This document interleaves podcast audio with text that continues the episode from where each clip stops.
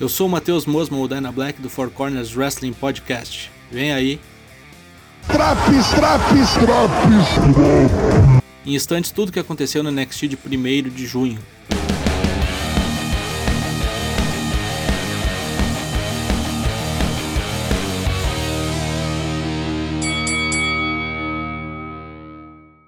Junho começa bem para o NXT. Triple Threat valendo o direito de desafiar o campeão Karen Cross. Pete Dunne, Kyle O'Reilly e Johnny Gargano se enfrentam. O combate vinha muito bem, como já era de se esperar, com os três bonecos mandando bem.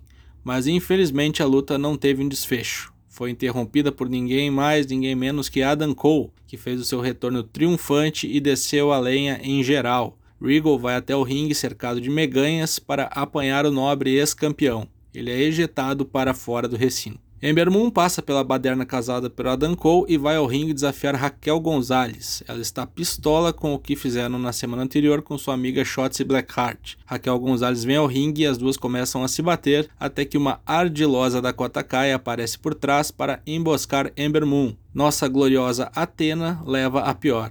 Posteriormente, ela diz que na semana que vem vai enfrentar Dakota Kai no mano a mano e no Takeover In Your House vai caçar Raquel para reaver o título e se tornar bicampeã do NXT. São exibidas cenas que aconteceram antes do programa entre o pessoal da Hit Row e Drake Maverick com Everrise. Depois chegou Killian Dan para a Celeuma também. Aparentemente querem transformar isso aí num duelo de duplas para a posteridade. Vamos ficar de olho. LA Knight contra Jake Atlas novamente. Dessa vez a luta tem espectadores na rampa, Ted DiBiase e Cameron Grimes. E é graças a uma distração causada pelo novo rico que LA toma um DDT estrelinha de Jake Atlas e perde o combate. Ted fica com cara de decepção para com LA e deixa o local para a alegria de Grimes, que está de olho no legado do milhão. Algum tempo depois, no programa, confirmam o combate de LA Knight contra Cameron Grimes no Takeover In Your House. Adam Cole está de volta. Ele vai ao ringue e chama Karen Cross na chincha. O careca aparece com a mulher e diz para Adam Cole ficar pianinho que agora quem manda ali é ele. Adam Cole corta uma promo no melhor estilo Shawn Michaels, humilhando Karen Cross e toda a companhia. Puta que o pariu, que cara bom.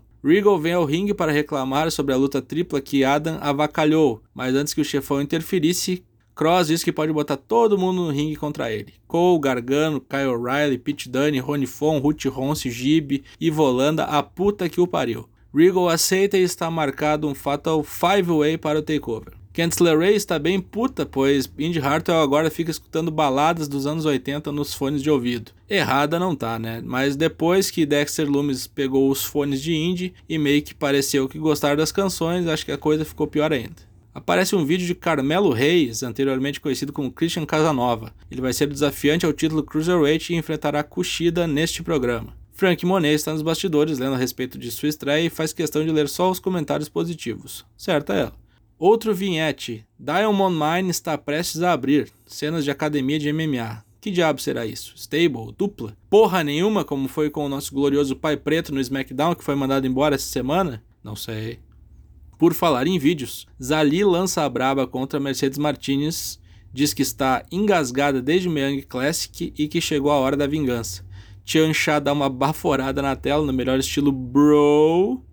E depois Mercedes Martinez aparece dizendo que Zali tá mais fodona do que nunca, coisa e tal, mas que ela não tem medo. No takeover, Zali vai tomar a ruim contra Martinez. Puta que pariu, amigos. Finalmente deram destaque para Zali e vai ter luta da mulher no pay-per-view. Kushida contra Carmelo Reis, luta bem decente, provando que Kushida é disparado o melhor cruiserweight da casa, mas surgem bons nomes para enfrentá-lo. Vitória do japonês após um hoverboard lock. Depois do combate, Kushida saúda Carmelo pela atuação, mostrando que o boneco novo vem forte.